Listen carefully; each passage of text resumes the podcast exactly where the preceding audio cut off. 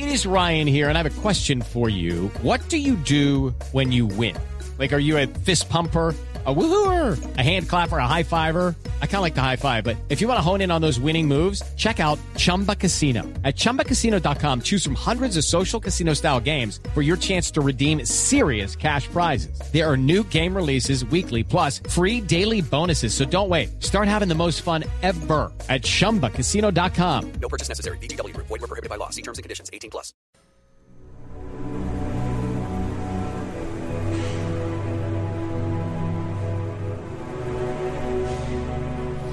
Ocho y 27 minutos de la mañana. Bueno, vamos a hablar en este Yo Soy de la nueva directora titular de la Orquesta Filarmónica de Bogotá. Pues eh, digamos que es un cargo interesante dentro del mundo de, de la música, por supuesto. Ella es una de las más destacadas directoras sudamericanas o suramericanas en la actualidad.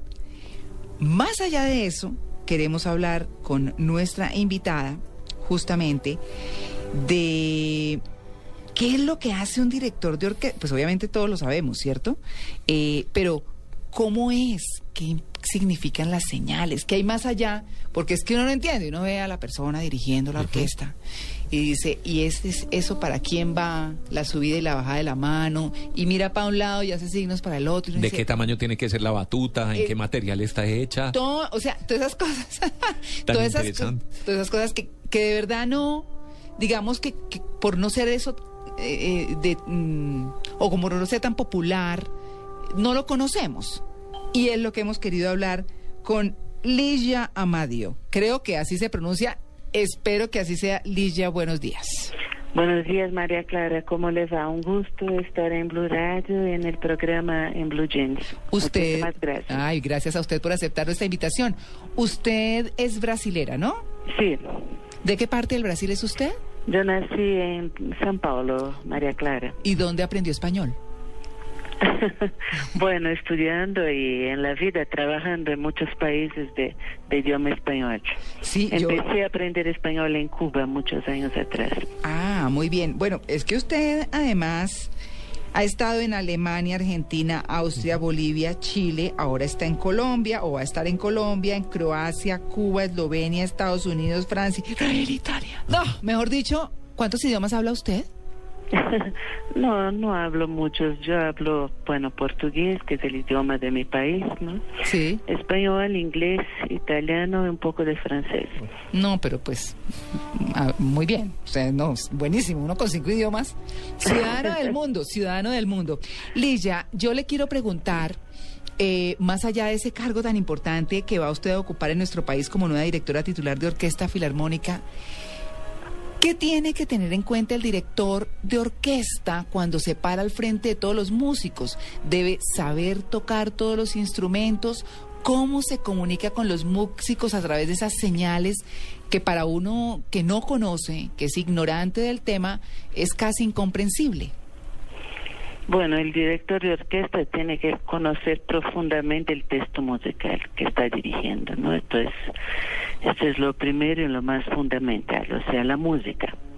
La música es el instrumento del, del director de orquesta, o mejor, la orquesta es el instrumento del director de orquesta. Y el director toca la música como un músico toca su instrumento, solo que el instrumento del director es la propia orquesta. Eh, los gestos sirven para comunicarse en silencio, porque sería muy raro, no si la música estuviera aconteciendo y el director gritando, corno, por favor, haga esto, Claro. bueno, no sé qué, violonchelos. Eh, Entonces Claro. sería muy gracioso. Entonces se creó un lenguaje, un medio de comunicación en que eh, se da, digamos, eh, una orientación, instrucciones muy precisas sobre el tiempo, sobre la dinámica, sobre si se toca más fuerte o menos fuerte, con más intensidad, con más pasión, un ralentando, un acelerando, para todos los músicos de la orquesta a la vez. Yo quería hacerle una pregunta sobre eso porque me surge la curiosidad. ¿Cada director tiene sus propios gestos O digamos, hay un lenguaje universal que todos tienen que aprender como directores de orquesta para que lo entiendan los músicos. Eh, muy buena pregunta. Eh, no, es, es un lenguaje universal, eh, tanto que uno puede dirigir en cualquier lado del mundo, ¿no? Pero eh, el estilo es muy individual, es completamente individual. Cada uno tiene, es como el ser humano, no todos hablan un mismo idioma en un país, pero uno acentúa más una palabra, eh, se alarga más en una letra, habla más rápido, más lento. Es lo mismo, los, los estilos varían.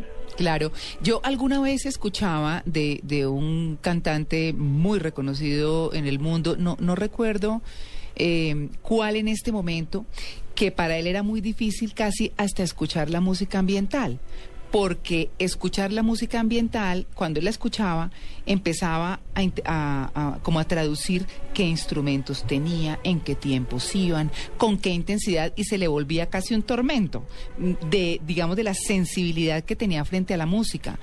Eh, un director de orquesta tiene que medir la intensidad de cada instrumento, la duración de cada instrumento. Es casi lo que uno diría un multitask en términos musicales. U- usted está midiendo al mismo tiempo cómo suena un violín y cómo suena, mm, qué sé yo, un bajo. Sí. ¿Cómo Eh, es? Exactamente, María, María Clara. Estamos pendientes y escuchando todos los instrumentos de la orquesta a la vez y controlándolos a través de, por medio de nuestro trabajo, ¿no? Claro. Eh, En los ensayos, obviamente, y también en los conciertos. Eh, por medio de gestos, a veces damos instrucciones muy puntuales para un músico que no va junto con la orquesta, que está medio perdido, que está tocando muy fuerte, arruinando, digamos, eh, el color musical que se pretendía de un pasaje, ¿entiende? Entonces, sí, esto, eh, para esto está el director, justamente. Qué sensibilidad, ¿no? Hay hay que tener Claro. un cerebro así de grande. Ese Es- sí, esa es su eh, gracia. Una Sí. parte de sensibilidad es eh, también un cierto talento para esto, ¿no? Realmente. Y otra parte es mucho entrenamiento. Sí. Ligia, yo- Porque no se empieza escuchando todo a la vez, ¿entiende? claro, le quería hacer una pregunta. ¿Un arreglo para una obra musical es el mismo para todas las orquestas o cada director hace su propio arreglo y la interpretan a su estilo? No, un arreglo es, eh, digamos, una versión de una música. Entonces, por ejemplo, existe un- una música popular cualquiera y eh, un cierto compositor, un cierto arreglador hace su versión de esta música. Entonces es totalmente particular, no es el director que hace, es un compositor, ¿no?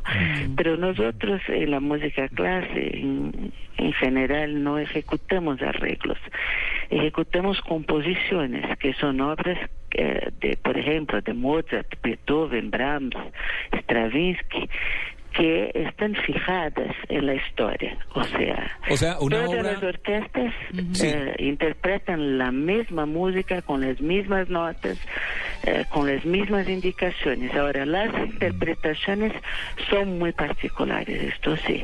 Sí. Es como si nosotros todos leyéramos un libro. Cada uno va a interpretar este texto de una manera distinta. Y si uno lee en voz alta el libro, entonces, Dios mío, van a ver tantas interpretaciones cuantos sean los lectores. Hace muchísimos años, Ligia, tuve la oportunidad de, de- de- de verla, de observarla en el Día Internacional de la Mujer, allí en el Teatro Colón. Estoy hablando de una historia de hace más de 10 años, a lo cual fue maravilloso y quedé estupefacto. Ay, muchísimas gracias. Sí, para mí fue un concierto realmente hermoso, aquel, que orquesta extraordinaria. En Buenos Hay Aires. que contarle, claro, fue, fue en el Teatro Colón, allí en, en Buenos Aires, en el Día Ah, en Internacional de la Buenos Mujer. Aires, pensaba que era No, no, el de no. que- Disculpa, entonces, perdón, que Y, su- interrumpí. y sumarte esa historia, ¿no? Esa anécdota ahora aquí al cargo que, que tenés en la Orquesta Filarmónica de Bogotá. Y mucha gente dice, sí, pero esa música eh, la escucho, me llega. ¿Cómo hacer para que la Orquesta Filarmónica de Bogotá, digamos, tenga más presencia en la sociedad colombiana, digamos? ¿Tienen previsto hacer eh, audiciones en, en público, presentaciones en público? Y claro, ¿no? Bueno, la orquesta Ajá. todas las semanas eh, hace dos conciertos para el público.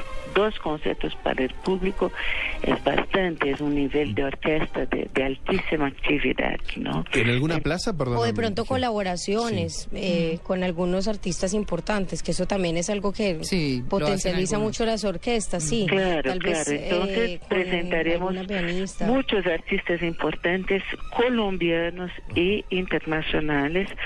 Bueno, en, la- en las salas eh, León de Grefi, en, en el Teatro Mayor, en, en la sala de la universidad y también en, en- plazas públicas, en colegios, en, en todos los barrios de, de Bogotá, además de los conciertos, conciertos en teatros semanales, la orquesta eh, se presenta en toda la Bogotá. Ahora, ¿cuál, cuál es la manera de, de tornar esto muy visible, como usted me pregunta? ¿no? Sí, exacto. es, es esto que estamos haciendo. Eso, eso es muy importante. El papel de ustedes, de la radio, de la prensa escrita, es un papel fundamental para eh, orientar la población sobre las posibilidades que ella tiene de acceder eh, de, de formas gratuitas a espectáculos de las más diversas índoles, ¿no? Y la orquesta es uno, la Orquesta Filarmónica de Bogotá es una de las grandes ofertas que hay en esta magnífica ciudad, porque es una de las para mí es una de las mejores orquestas de las Américas, no de Latinoamérica, de las Américas. Bueno, Entonces, es una grande orquesta en una, en una ciudad muy dinámica. Y obviamente mi papel, o sea, mi responsabilidad también es atraer el público, es eh, programar, y como está programado, eh, conciertos tan interesantes que todos estén esperando pendiente de cuándo es el próximo concierto de la Orquesta Filarmónica, Lo que nosotros presentimos es que va a ser así.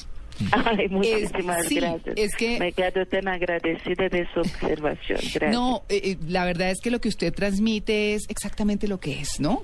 Una Ay, persona muchas pausada. Yo, yo tengo mucho amor eh, por lo Sí. que hago, entonces realmente Se uno nota. acaba a veces Se contagiando, ¿no? María Clara, yo sé que ya se acabó el tiempo, pero es Sí. que yo hice una pregunta inteligente, pero también ah, quiero hacer preguntas brutas. Solo me queda faltando una. Bueno, a ver. La batuta, yo preguntaba por la batuta. Sí, señor. No, no, porque uno ve siempre el director con su batuta. Esas batutas, eso, ¿dónde compra uno una batuta? ¿Y que, en, en qué está hecha la batuta? Esa varita que usa el director Mm. de orquesta, ¿eso en qué está hecho? Claro. No, en la verdad es, es muy interesante lo que preguntas porque la batuta parece una cosa tan sencilla, pero es tan difícil de adquirirla. Casi no se vende en ningún lugar del mundo. Entonces uno tiene que comprarla o en Nueva York o en París tal, o en Bruselas. Realmente es un objeto de deseo porque es muy difícil. ¿En qué está de- hecho? ¿Cómo está fabricada? bueno, hay batutas de madera y hay batutas de un material eh, como un tipo de un plástico, ¿no? Una cosa sintética, eh, de los dos materiales. Las de madera tienen el inconveniente de a veces doblarse con el tiempo y romperse con mucha facilidad. Y las otras son más estables en este sentido. ¿Y han existido, por ejemplo, de oro o de plata o de Ah, materiales sí, así? Sí, tienes razón. Mira, la, la, la batuta cambió mucho a lo largo de la historia. En el comienzo era como un grande bastón que se eh, que se percutía en el piso, imagina. Para era más o menos esto que yo hablé del director que estaba gritando a los instrumentos, háganme esto. Entonces, en la época de Lully, inclusive hay una anécdota, este grande compositor francés, que acabó muriendo de una, no sé si se llama gangrena en español. Sí, gangrena. Gangrena, claro, en el pie. Se pegó en el pie. Sí. ¡Qué dolor! Ay, no. Y después, bueno, después fue disminuyendo a batuta, ya no era más en el piso, se gesticulaba en el aire, pero Toscanini, por ejemplo, el grande eh, director de orquesta italiano, ¿no? Tenía una batuta que era, no sé, de 80 centímetros de comprimiento, era una cosa y gruesa, era terrible, no sé cómo él podía trabajar horas gesticulando aquel objeto. Claro, pues Pues bueno, eh, sabemos que va a ser una labor maravillosa. Ligia, gracias por aceptar este cargo en Colombia, venirse para nuestro país. Aquí la esperamos con los brazos abiertos y por explicarnos parte de lo muchísimo y complejo que hace un director de orquesta. Bien interesante hoy en Yo Soy. Ligia Amadío, un feliz día. Muchísimas gracias. Estoy muy honrada de estar en Colombia dirigiendo esta grande orquesta y estar con este público tan maravilloso. Ay, muchas gracias. Me encantó esta entrevista. Un feliz día. Gracias, querida. Hasta luego. Hasta luego.